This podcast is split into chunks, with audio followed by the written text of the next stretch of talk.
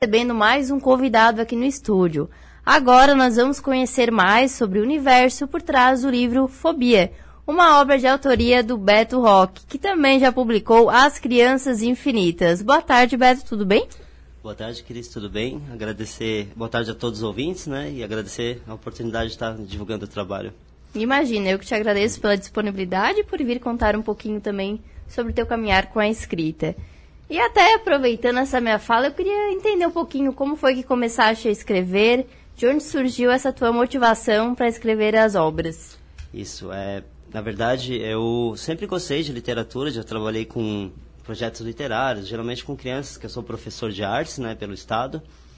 E mas eu nunca tinha é, dado a cara tapa, digamos assim, uhum. tido coragem de escrever, assim, tinha um pouco de receio, mas daí a partir agora desse período da pandemia, um pouco antes até, eu comecei a escrever. O meu primeiro projeto, como você citou ali, foi o As Crianças Infinitas, que eu lancei ano passado.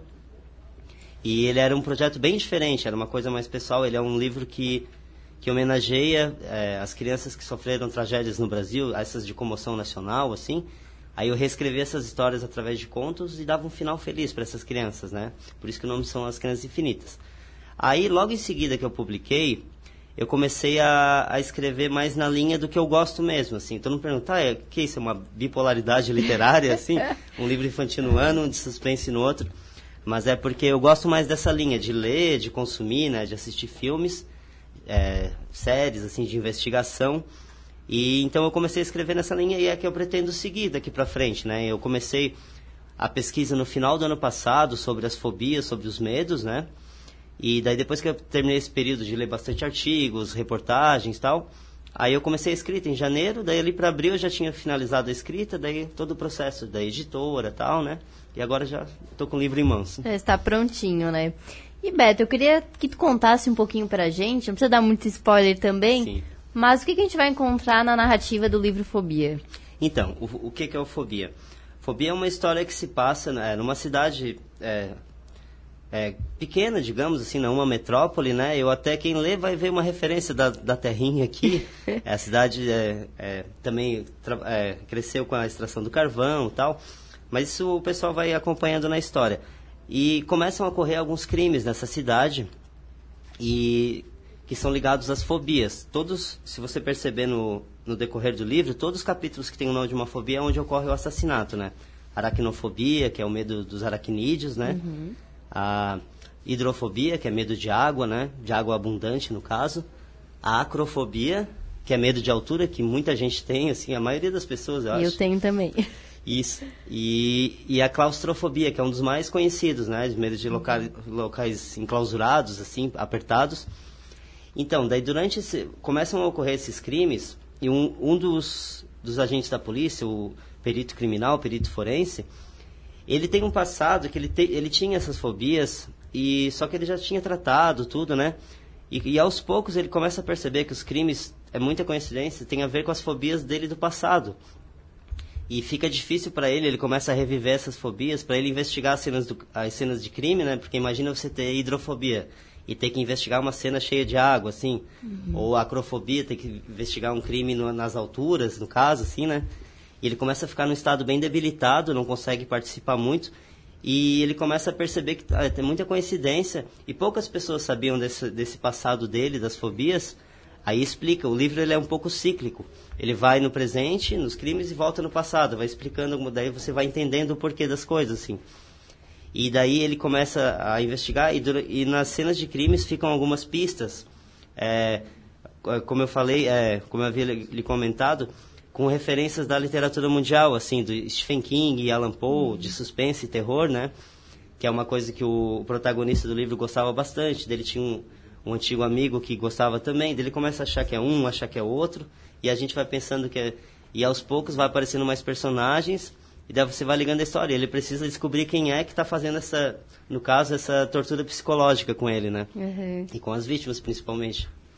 E são quantos capítulos que fazem parte do livro? São, é, o, o livro é dividido em nove capítulos. Ele é uma história bem é, começo, meio e fim, sabe? Ele já inicia com, com o início dos crimes, assim, e vai tomando conta da cidade, o pânico, porque é uma cidade menor, que não estava acostumada com esse tipo de, de crimes, né?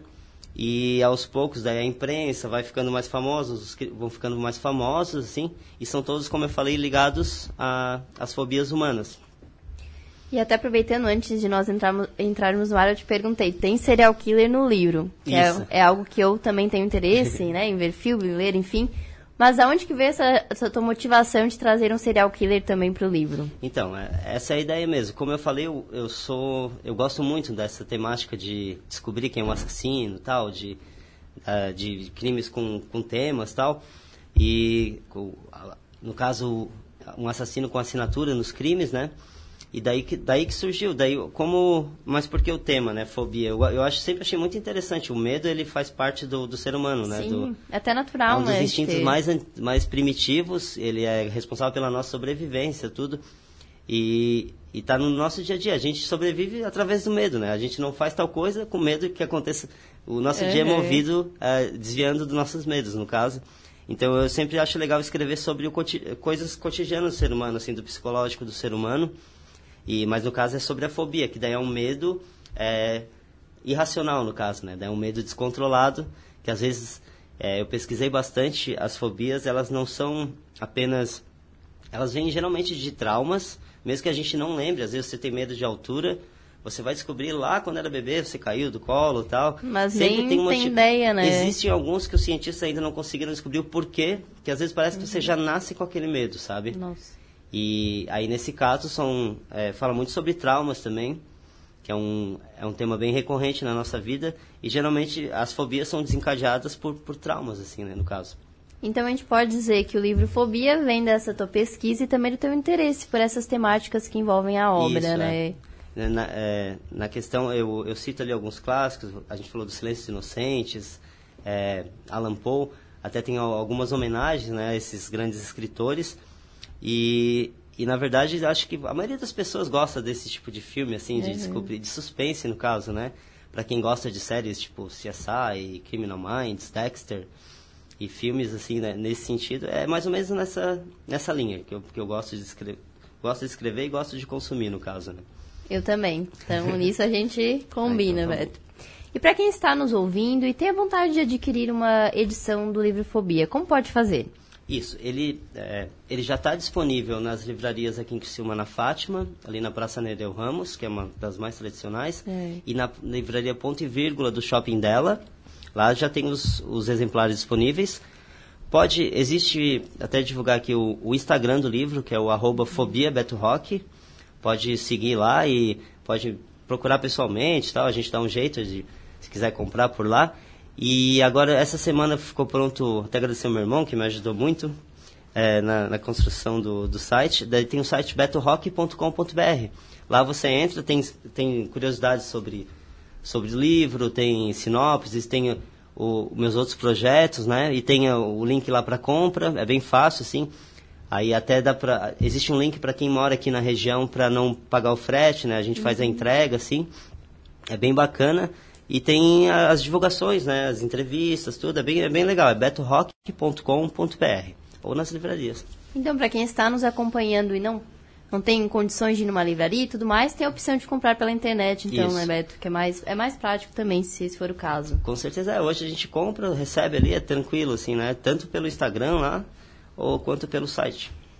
Perfeito. E aproveitando a tua visita aqui também, eu queria saber um pouquinho da tua primeira obra, né? Que são As Crianças Infinitas. Sim que eu li um pouquinho sobre e me interessou muito a temática. Eu achei que até transformasse, digamos, tragédias que essas crianças passaram em algo mais Sim. poético, né? Eu queria que contasse um pouquinho sobre esse livro ah, também.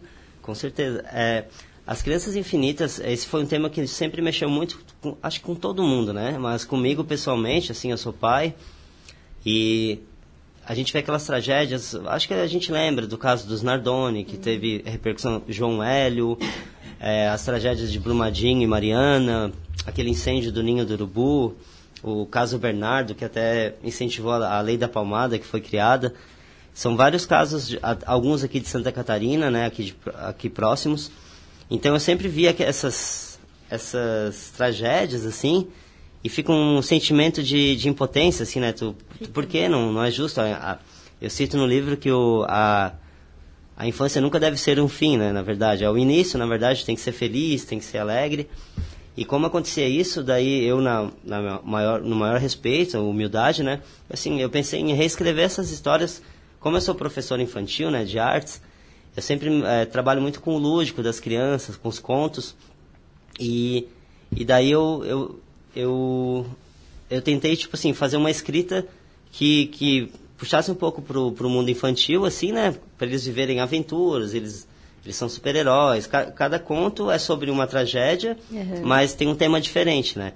É, um é cientista, outro é fada, super-heróis. E daí desenvolve a história, que, é, que quem lê vai entender que tem a ver com a tragédia da vida real, né? Mas ela tem um final feliz, daí elas têm um... Por isso que são as crianças infinitas, né? Essa foi a intenção, de prestar uma homenagem para essas crianças, né? Até eu queria que um dia pudesse chegar em, em alguns familiares, já até procurei, assim, né? Pra, pra presentear, assim, pra homenagear, pra, pra mostrar que não foi esquecido, sabe? Claro. Que, que tem gente que se preocupa. E, e como eu falei, é um tema que mexia muito comigo.